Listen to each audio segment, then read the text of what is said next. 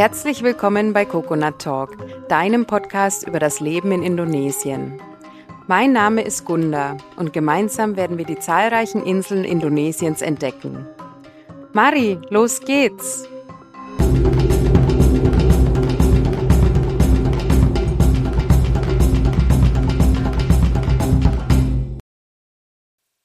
Einsame Sandstrände, abgelegene Insel und ursprünglicher Dschungel. Es klingt ja alles auf den ersten Blick immer recht paradiesisch. Aber das Leben im Paradies hat auch so seine Schattenseiten. Und darum soll's heute in dieser Folge gehen. Falls dir die Folge gefällt, hinterlass mir doch eine kleine Bewertung bei Spotify oder iTunes. Teile den Podcast mit Familie und Freunden und allen, die es interessieren könnte. Kontaktieren kannst du mich außerdem unter hallo at coconut-talk.com. Jetzt aber erstmal viel Spaß mit unserer heutigen Podcast-Folge. Hallo und herzlich willkommen zum Dschungeltagebuch, direkt aus dem Dschungel von Morotai. Worum geht's heute in dieser Folge? Wir leben schon seit ungefähr eineinhalb Jahren auf Morotai und haben in der Zeit auch schon einiges an Erfahrung sammeln können und einiges erlebt. Und es gibt natürlich nicht immer positive Dinge, also egal wo man ist, an welchem Ort. Und von daher dachte ich, dass ich in dieser Folge mal ein bisschen auf die Vor- und Nachteile eingehe, wie es ist, wenn man auf so einer abgelegenen Insel wie Morotai lebt. Es klingt anfangs natürlich immer alles sehr paradiesisch. Oh, es ist eine abgelegene, ruhige Insel aber es ist eben nicht immer alles Gold, was glänzt. Und wenn man mal länger hier lebt, dann fallen einem auch gewisse Dinge auf. Eins vorneweg, Morotai ist eine Insel, die noch sehr neu ist, also sie ist noch nicht so entwickelt. Auch die Ortschaften, die wir hier haben, also das ist alles noch ziemlich basic. Und von dem her sind natürlich einige Dinge auch nicht immer so leicht. Ich habe mich jetzt vor der Aufnahme noch mit meinem Mann unterhalten, der Indonesier ist, damit ich seine Meinung da auch ein bisschen einbeziehen kann und ein realistischeres Bild von der Insel schaffen kann und das nicht ganz so irgendwie aus europäischen Augen nur betrachtet wird. Und ja, dann werde ich im Folgenden einfach so ein bisschen auf die positiven und auf die negativen Dinge eingehen, mit denen wir bis jetzt Erfahrung gemacht haben. Und ich werde auf jeden Fall mit den Nachteilen beginnen, damit wir abschließend dann noch so die positiven Sachen hören. Eine Sache, die etwas schwierig ist hier, ist unsere Anbindung zu anderen Inseln. Also wir haben zwar auf Morotai einen eigenen Flughafen, wo auch täglich normalerweise eine kleine Maschine von Wings Air landet und die fliegt von hier aus direkt nach Ternate und in Ternate hat sie 20 Minuten Stopp und von dort aus weiter nach Manado. Also das heißt, man kann eigentlich von uns aus auch direkt eben mit diesem einen Stopp nach Manado fliegen. Man muss dann auch in Ternate normalerweise nicht das Flugzeug verlassen. Das ist ganz praktisch. Und die Reise dauert ungefähr zwei Stunden. Aber abgesehen davon, wenn wir in andere Regionen Indonesiens möchten, ist es manchmal etwas schwierig. Also Java ist davon ausgenommen. Da gibt's öfter am Tag Flüge von Ternate und auch von Manado aus. Da kommt man normalerweise schon innerhalb von einem Tag hin. Aber jetzt zum Beispiel Bali, wenn wir da mal hinfliegen wollen, dann müssen wir normalerweise eine Nacht in Manado bleiben. Weil von Manado aus der nächste Flug dann erst wieder vormittags oder morgens ist. Und das macht es natürlich manchmal ein bisschen schwierig, weil wenn man jetzt einfach mal sagt, okay, man möchte ein paar Tage oder nur eine Woche nach Bali und dann muss man aber jedes Mal auf der Hin- und Rückreise eine Nacht irgendwie mit einplanen, ja, da lohnt sich dann schon eher länger Urlaub zu machen. Und bei anderen Flughäfen wird es normalerweise ähnlich sein, also eben alle anderen Inseln außer Java, da ist die Anbindung normalerweise nicht so gut und man findet jedes Mal eine Nacht irgendwo. Das ist eine Sache, die es etwas schwierig macht. Die nächste Sache betrifft eigentlich das Einkaufen hier auf der Insel. Wir haben hier auf der Insel schon kleine Läden und Kioske, aber wir haben jetzt nicht wirklich einen Supermarkt, der gut ausgestattet ist oder der irgendwie größer ist, sondern ja, es gibt so ein, zwei Läden, da weiß man, die sind so am vollständigsten, da bekommt man die wichtigsten Sachen. Und ansonsten ja, die nächste Stadt wäre dann Tobelo, das ist in Halmahera Da kann man hinfahren mit dem Speedboot, aber das dauert dann auch ein bisschen länger. Also wenn man das als Tagestrip macht, das ist eigentlich zu hektisch. Und in Tobelo, da gibt's wenigstens größere Supermärkte, wo man mehr Auswahl dann hat. Die Läden hier, die haben normalerweise so die wichtigsten Sachen für Indonesia, sage ich jetzt mal. Also vor allem wir als Ausländer kriegen da nicht so viel. Man muss also schauen, dass man vieles einfach von auswärts bestellt, wobei das Bestellen auch immer etwas schwierig ist, weil es ziemlich teuer ist, sich das hier schicken zu lassen auf die Insel. Was wir machen, wir gehen dann meistens ordentlich shoppen, wenn wir mal irgendwie von der Insel runterkommen und dann nehmen wir das alles mit auf die Insel zurück. Und was dann auch dazu kommt, also es gibt zwar diese Läden hier, aber häufig haben die auch nicht dann alles vorrätig da. Also weil die warten ja selber dann auf irgendwelche Schiffe oder auf Fähren, die die Lieferungen bringen. Das heißt, es kann dann auch sein, dass einfach mal gewisse Dinge ewig lang aus sind. Erschwerend kommt dann noch dazu, dass es das meiste nur in kleinen Packungen gibt. Also erstmal diese super kleinen Sachets, diese Portionspackungen. Und aber auch andere Sachen wie Kaffee oder Mehl, die gibt's dann irgendwie nur in einem halben Kilo oder Kilo. Also wenn man mal größere Mengen einkaufen will, dann hat man am Schluss all diese kleinen Päckchen und das ist natürlich aus ökologischer Sicht auch überhaupt nicht super. Ein anderer wichtiger Punkt, der eher negativ auffällt, ist, wenn man irgendwelche administrativen Angelegenheiten zu erledigen hat auf dieser Insel. Dadurch, dass einfach die Insel noch nicht so entwickelt ist, gibt's hier viele oder gibt's eben nicht wirklich alle Büros, die man für gewisse Dinge braucht. Also das Steuerbüro zum Beispiel hat hier noch keinen festen Sitz, also da muss man nach Tobelo wieder fahren. Ähm, eine Immigration haben wir hier auf der Insel nicht, da muss man auch nach Tobelo fahren. Und dann gibt's auch so ein paar andere Sachen, eher die dann hier nicht so rund laufen, wie sie vielleicht in einer modernen, entwickelten Stadt laufen würden. Oder ich sag mal, auf einer Insel, die einfach schon weiterentwickelt ist und wo mehr Menschen leben. Und selbst wenn es dann mal Büros hat, dann wissen leider die Angestellten auch nicht immer wirklich, was sie zu tun haben. Also wir haben das jetzt schon öfter gehabt, auch dass man dann einfach weitergeschickt wird, obwohl das eigentlich in, in ihren Verantwortungsbereich fällt. Also anstatt das dann irgendwie rauszufinden, wie man gewisse Dinge macht, die vorher vielleicht noch nie aufgetreten sind, werden dann die Leute erstmal weitergeschickt und ähm, so in die Richtung, ja, frag doch mal bei dem nach, dass es eigentlich das äh, Büro ist, äh, zuständig ist und ja, der schickt einen dann wieder weiter. Und naja, wenn man dann ein Büro gefunden hat, wo es vielleicht jemanden gibt, der das weiß, dann ist derjenige, das ist dann nur eine Person, der ist dann gerade irgendwie in der Pause oder der ist auswärts unterwegs oder irgendwie so in die Richtung. Also es ist dann schon äh, etwas schwierig, gewisse Dinge zu erledigen und ist nicht das gleiche wie in der Stadt. Also wenn ich irgendeine Bestätigung brauche oder irgendeine Genehmigung, dann, dann muss man dafür extra viel Zeit einplanen. Und ja, selbst wenn man dann denjenigen findet, ist es dann halt leider auch nicht so, dass das dann gleich erledigt wird.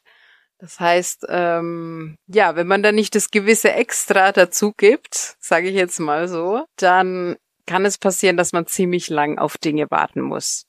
Also ich habe mich da schon öfter aufgeregt und bin fast verrückt geworden, weil ich mir denke, na ja, das gehört doch in ihren Verantwortungsbereich und das muss doch möglich sein und sie kriegen ja auch irgendwie Gehalt, dass sie genau diese Arbeit machen, aber ja, es geht dann eben doch nicht so leicht. Ich sag dann immer so scherzeshalber, ja, welcome to the jungle. Hier tickt halt einfach die Uhr noch ein bisschen anders.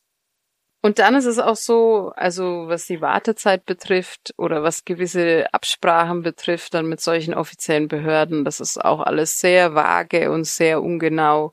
Bei uns ist es so, wir sind dann immer eher überrascht, wenn mal was funktioniert oder wenn was gleich gemacht wird. Und man muss immer alles abklären und absichern. Ist es wirklich so und stimmt das so und passt das so und ist das morgen fertig? Ist manchmal etwas mühsam. Und wir haben ja hier schon einige Papiere erledigen müssen und von dem her braucht man da auf jeden Fall ein dickes Fell. Ja, dann, was auch noch äh, uns leider immer wieder etwas negativ auffällt, Das ist auch die Einstellung und die Zuverlässigkeit der Menschen, die hier leben. Und ich muss dazu nochmal erwähnen, also mein Mann ist Indonesier und er hat schon viele Orte in Indonesien gesehen und er ist selber so überrascht, wie es hier ist und wie wenig man den Leuten hier vertrauen kann. Wir waren am Anfang etwas schockiert, weil wir mit ein paar Leuten gesprochen haben hier, die auch eben hinzugezogene sind. Und die hatten uns immer gesagt, ja, nee, also zum Arbeiten, da brauchst du hier die Einheimischen nicht nehmen und nee, auf die kannst du dich eh nicht verlassen. Und vorne rum sprechen sie alle Manis, sagen sie hier süß, ja, ähm, und freundlich und nett und sagen ja, ja und ja, ja.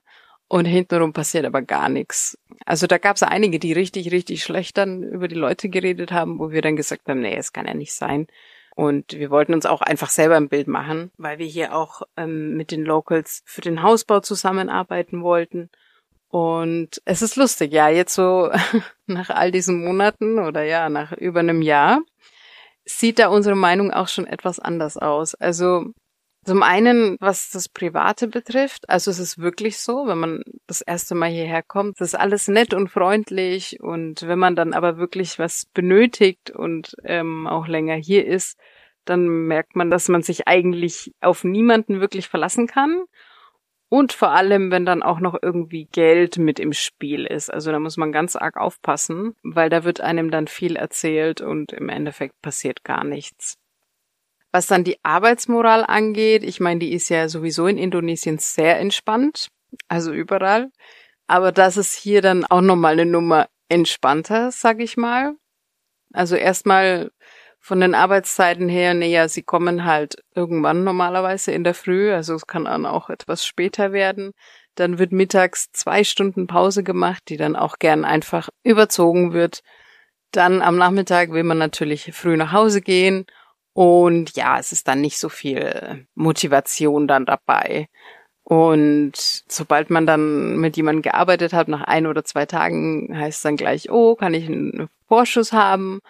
Und das ist, geht dann irgendwie alle zwei Tage so. Also ist es ähm, sehr, sehr schwierig, da irgendwie längerfristig was zu planen. Das muss man wirklich so Tag für Tag machen weil dann kommen auch irgendwie, ja, unerwartete Zeremonien dazu oder irgendwas ist in der Familie oder ja, er ist jetzt krank oder also es gibt da ganz, ganz, ganz, ganz viele Gründe, die man da immer wieder hört und es ist ganz schwierig, irgendwas zu planen. Also das macht's echt vor allem für meinen Mann auch schwierig, weil er natürlich hier ähm, derjenige ist, der das Ganze mit dem Haus organisiert. Was auch noch interessant ist, ist die Menschen hier, sie haben einen ziemlich hohen Eifersuchtspegel. Also wir haben es selber schon erlebt, also zu spüren bekommen, wobei ich sagen muss, bei uns ist es ja immer ein bisschen andere Situation, weil ich eben Ausländerin bin hier in Indonesien. Aber unser Freund, den wir hier haben, der hat das selber auch schon abbekommen. Also es hat jetzt nichts zwingend mit, mit mir dabei zu tun.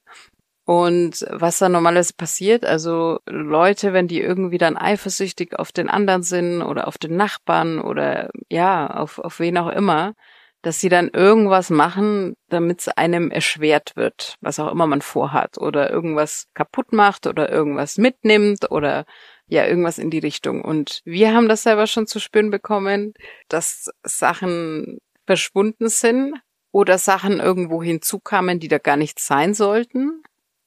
Zum einen hatten wir anfangs unseren Generator weiter oben stehen an unserem Weg.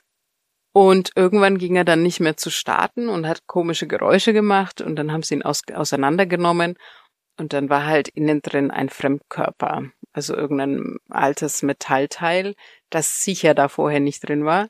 Und wenn sie weiter versucht hätten, ihn zu starten, dann wäre er kaputt gegangen einfach.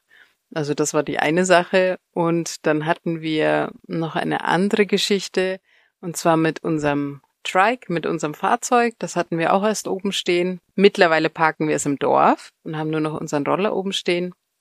Und da war es dann so, dass das auch irgendwann ging er nicht mehr zum Starten und dann hat mein Mann da versucht und versucht und tagelang und hat auch mit anderen äh, sich abgesprochen, was woran es liegen kann, was da los ist und so weiter. Und im Endeffekt haben sie ihn dann abgeschleppt zum, zur Werkstatt. Und dort haben sie dann festgestellt, dass wirklich ein Teil von der Batterie entnommen wurde. Und um das zu machen, muss man schon auch Werkzeug dabei haben. Und ich muss dazu sagen, wir sind ja hier wirklich weit weg so vom Dorf. Also der Weg oben bei uns, der führt nur zu den ganzen Feldern. Also da fahren schon immer wieder Leute vorbei, aber man muss schon wirklich da irgendwas vorhaben, denke ich, damit sowas passiert. Jetzt wissen wir es besser. Jetzt haben wir da alles äh, dementsprechend geändert und ja, gucken wir mal, wie das weitergeht. Aber wie gesagt, das passiert nicht nur uns, sondern das ist auch unseren Freunden und Bekannten hier schon passiert. Ich muss vielleicht auch noch dazu sagen, dass das wirklich äh, nur Kleinigkeiten sind und dass man jetzt nicht irgendwie Angst haben muss hier vor den Menschen oder dass einem persönlich irgendwas getan wird oder dass die Leute hier aggressiv sind oder ansonsten in irgendeiner Weise kriminell. Also ja, es sind ja doch eher irgendwie so Kleinigkeiten und wir fühlen uns jetzt nicht bedroht oder irgendwie was in die Richtung. Jetzt zu den Vorteilen. Also ein ganz, ganz großer Vorteil, den wir hier haben. Wir haben natürlich unglaubliche Natur und damit auch eine unglaubliche Ruhe. Die Insel, die besteht größtenteils immer noch aus Dschungel, würde ich sagen. Und der Rest sind dann Kokosplantagen und ähm, ja, es gibt Berge in der Mitte, es gibt wirklich Bereiche, die noch unerschlossen sind, wo noch keiner in den Dschungel vorgedrungen ist. Es ist alles sehr ursprünglich, es ist grün, man hat das Meer vor der Nase, also die Natur ist einfach der Wahnsinn. Sobald man aus dem Ort irgendwie rausfährt, ist man einfach nur im Grünen. Da geht die Straße entlang und links und rechts davon einfach nur grün. Und das endlos. Also das ist natürlich eine Sache. Also Naturliebhaber, die werden hier definitiv auf ihre Kosten kommen. Und eben dann auch diese Ruhe, die da dazu kommt. Ja, egal wo man hinfährt, man hat niemanden da. Also die Strände auch, die sind verlassen, die sind einsam. Also das ist wirklich Ausnahme, dass da mal irgendwie ein Local vorbeikommt oder sich da am Strand befindet. Also das ist wirklich selten. Ein anderer wichtiger Punkt, und das war für uns eigentlich der entscheidende Punkt, dass wir hierher gezogen sind, ist, dass hier das Land noch sehr, sehr günstig ist im Vergleich zu anderen Inseln in Indonesien. Dadurch, dass es eben noch nicht so weit entwickelt ist, dass noch nicht so viele Leute hier sind, sind die Grundstückspreise noch sehr, sehr, sehr gering. Und von dem her kann man hier noch ziemlich günstig Land kaufen. Was allerdings im Gegenzug wieder etwas schwieriger ist, ist, dass das meiste Land noch gar nicht zertifiziert ist. Also hier gibt es dann noch keine Landzertifikate. Das muss man alles dann im Nachhinein eben selber organisieren. Und wenn man ein Land kauft ohne Zertifikat, da muss man ganz gut aufpassen, wem das Land gehört, die Eigentumsverhältnisse klären und dann aber auch innerhalb der Familie sich absichern, okay, gibt's da noch Leute, die irgendwo anders sind, die eventuell ein Anrecht auf dieses Land hätten. Weil wenn es nirgendwo Beweise gibt, dann ist es natürlich schwierig, das irgendwie rauszufinden. Und da passiert es dann nicht selten, dass dann im Nachhinein irgendwie jemand kommt und sagt, oh, ich habe das aber vor 20 Jahren hier mal äh, ne, sauber gemacht und habe da ein bisschen Gras äh, geschnitten und so. Das gehört eigentlich mir oder ich, ich möchte da auch ein Stück vom Kuchen ab. Also das kann dann schon auch hier passieren. Ein nächster Vorteil ist, da gehe ich jetzt wieder auf das Administrative ein. Das war ja eigentlich auch ein Nachteil, dass vieles länger dauert und einfach schwieriger ist und dass man auch immer wieder ein bisschen nachhelfen muss mit einem kleinen Bonus. Aber das hat auch gleichzeitig wieder was Gutes, weil manche Behörden oder ich sage auch ein, einfach die Mitarbeiter hier dann oft ein Auge zudrücken oder man sich dann eventuell sogar irgendwie an gewissen Dingen vorbeimogeln kann. Also Dinge, die in der Stadt jetzt, sage ich mal, nicht wirklich gehen würden. Und indem man natürlich einen kleinen Bonus gibt, kann man auch Dinge beschleunigen hier. Das ist so gut und schlecht zugleich. Wenn man selber das dann schnell gemacht haben möchte, dann kann man durchaus einen Vorteil draus ziehen. Wenn man natürlich sich denkt, mein Gott, jetzt schon wieder, dann pff, dauert alles eben länger und ähm, ja, je nachdem, wie man was braucht, kann es gut oder schlecht sein. Und dann möchte ich noch was ganz, ganz Interessantes erzählen. Das ist auf jeden Fall was Positives. Hier gibt's nämlich was ganz, ganz Besonderes und das ist ein Dorf. Das befindet sich auf einer Insel, direkt hier auch vor unserem Dorf. Und auf der Insel befindet sich nur das Dorf. Also ich weiß jetzt auch nicht, wie viele Häuser das sind, aber es ist nicht sehr groß. Wir selber haben dort auch Freunde in dem Dorf und fahren da regelmäßig hin. Und ja, da gibt's eine ganz, ganz tolle Tradition zu Neujahr. Aber auch eigentlich an jedem anderen Tag. Also, was sie dort ganz gerne trinken, ist der Chaptikus. Chaptikus ist ein traditionelles alkoholisches Getränk aus Indonesien. Es gibt dazu einen ganz tollen Artikel, den werde ich auch direkt unten verlinken. Der Chaptikus ist eigentlich überall bekannt vom Namen her. Er ist offiziell eigentlich illegal, weil er selbst gebraut wird von den Leuten und wird eben nicht in einem Laden oder so verkauft. Wo er genau herkommt, das ist eigentlich äh, unklar. Also die, die, der Ursprung. Also schriftlich wurde er sogar das erste Mal im 15. Jahrhundert erwähnt, und zwar auf den Molukken. Am bekanntesten ist aber die Region Umanado, also in Nord-Sulawesi. Die ist am bekanntesten für den Chaptikus, aber hier auf den Molukken wird er auch fleißig gebrannt. Und was ist der Chaptikus? Chaptikus ist ein klarer Schnaps aus der Zuckerpalme. Das heißt, man kann ihn im Endeffekt äh, als Palmweinbrand bezeichnen. Ja, und er hat ab 40 Prozent aufwärts. Also da muss man natürlich aufpassen, was man da erwischt. Aber meistens sind so um die 40, 50 Prozent. Und Chaptikus selber, der Name, also Chap heißt Stempel oder auch Logo. Und Ticus heißt Ratte, also eigentlich ein ziemlich ungewöhnlicher Name für einen Schnaps. Chapticus ist dann irgendwie so der Rattenstempel oder das Rattenlogo. Und warum er diesen Namen trägt, also da gibt's wieder ganz unterschiedliche Versionen. Zum einen ist es bekannt, dass Ratten gerne diese Früchte von der Palme essen und von der Palme wird eben dieser Schnaps gebrannt. Das heißt, mit diesem Hintergrund haben die Einheimischen dann ihm diesen Namen gegeben. Eine andere Variante sagt wieder aus, dass der Name von den Flaschen kommt, weil er ursprünglich in Flaschen verkauft wurde, die eine Ratte als Logo drauf hatten.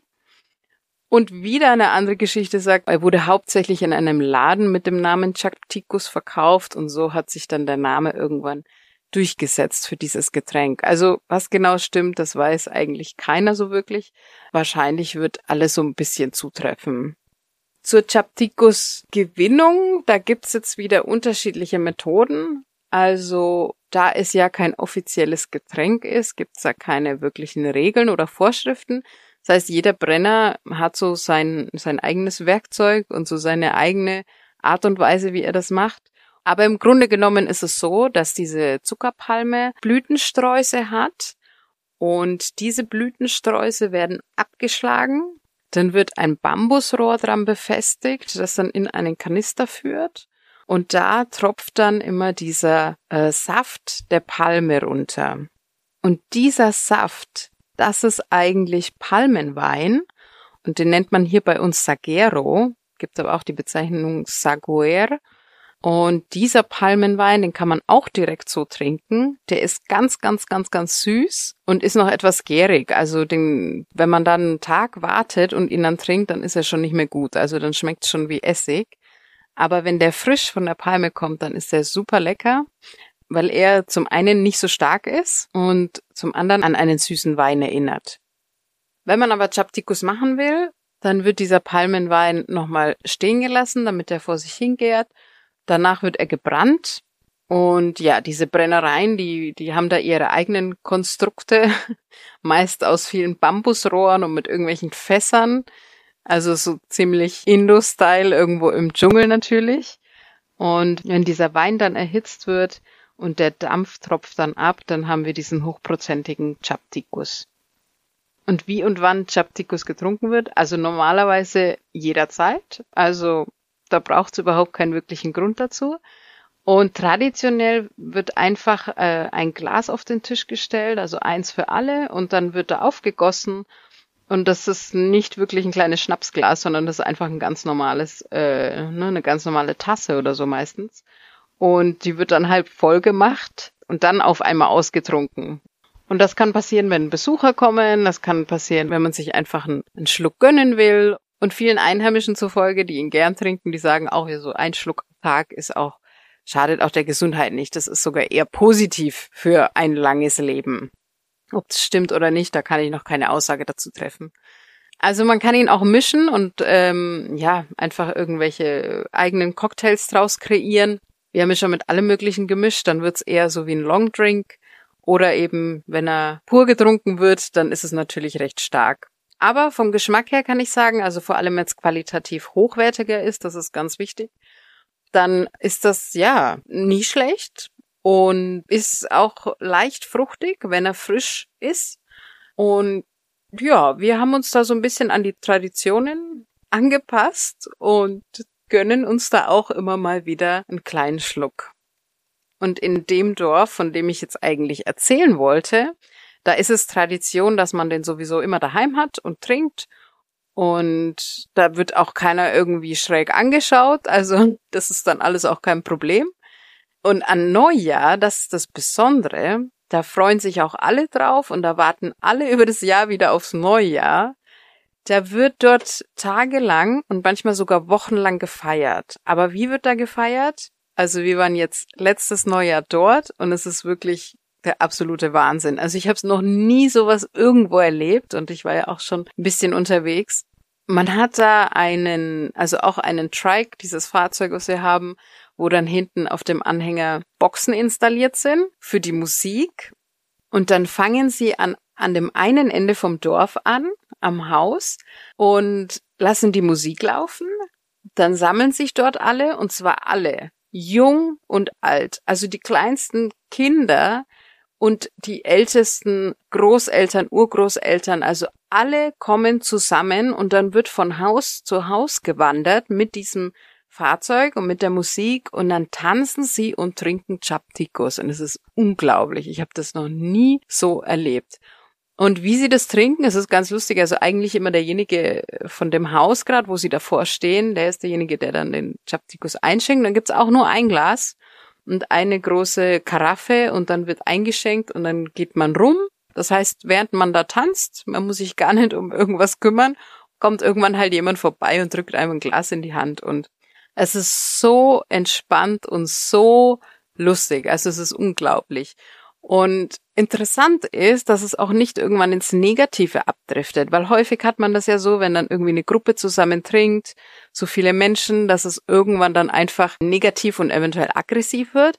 Aber das ist bei denen nicht der Fall. Und sie sind da auch ganz, ganz stolz drauf. Sie sagen einfach, wir trinken und dann wir trinken, bis wir umfallen, bis wir schlafen. Also da schlafen dann auch wirklich teilweise Leute dann irgendwo am Weg oder so. Aber es macht ja nichts, weil sie ja allein auf der Insel sind sie sagen, naja, wenn wir dann betrunken sind, dann gehen wir schlafen und dann ist gut. Also da, da macht auch keiner Probleme. Es ist unglaublich.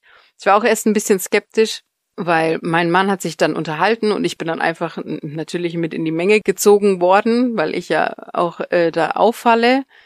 Und ich war dann auch erst gespannt, ob irgendwie was komisch sein wird, weil wenn man dann in der Menge so mitfeiert mit, mit so vielen Leuten und äh, dann auch noch Alkohol mit dem Spiel ist, man weiß ja nie, ob dann nicht irgendwas passiert, aber es war nichts, nichts, nichts. Also es ist eine ausgelassene Stimmung und sie feiern und ähm, ja, jetzt kommt's aber.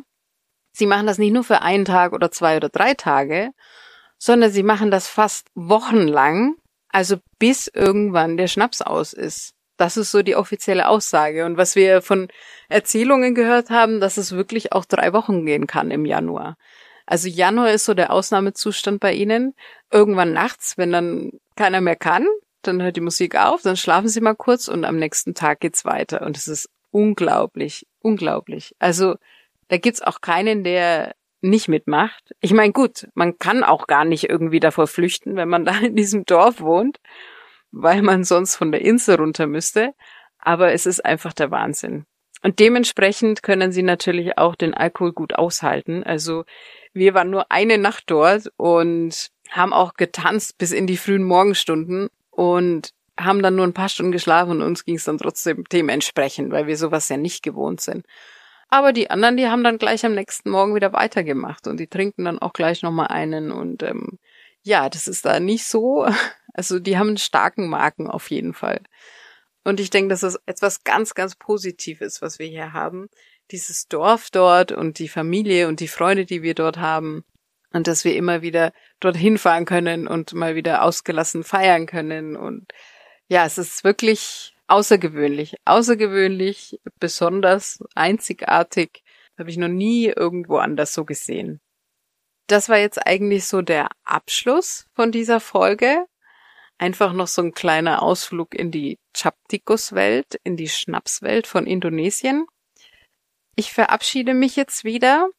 Ich hoffe, du hast ein paar Einblicke bekommen, wie es so hier bei uns ist, was es Positives gibt, was es Negatives gibt. Und vielleicht hilft es ja dem einen oder anderen bei irgendeiner Entscheidung. Ich danke dir fürs Zuhören und bis zum nächsten Mal. Du möchtest nach Indonesien auswandern und eine Weile dort leben? Dann kann ich dir unseren Live-Workshop ans Herz legen. Er führt dich in alle relevanten Themen für das Leben in Indonesien ein. Alle Infos dazu und die Warteliste findest du unter indojunkie.com-workshop. Wenn du außerdem schon immer mal Bahasa Indonesia lernen wolltest, kann ich dir den Indo-Junkie Crashkurs empfehlen. Mit authentischen Videos vermittelt er dir die wichtigsten Wörter und Ausdrücke der indonesischen Sprache. Mit dem Gutscheincode COCONUT10 bekommst du 10% Rabatt auf den Kurs und dieser Podcast eine kleine Unterstützung. Auf coconut-talk.com findest du alle Folgen auch in schriftlicher Form. Und alle Links findest du außerdem auch in den Shownotes dieser Folge. Das war Coconut Talk dein Podcast über das Leben in Indonesien. Wenn dir diese Folge gefallen hat, klicke auf Folgen oder hinterlass mir eine 5-Sterne-Bewertung bei Spotify oder iTunes. Dankeschön. Bis zum nächsten Mal. Sampai Jumpa.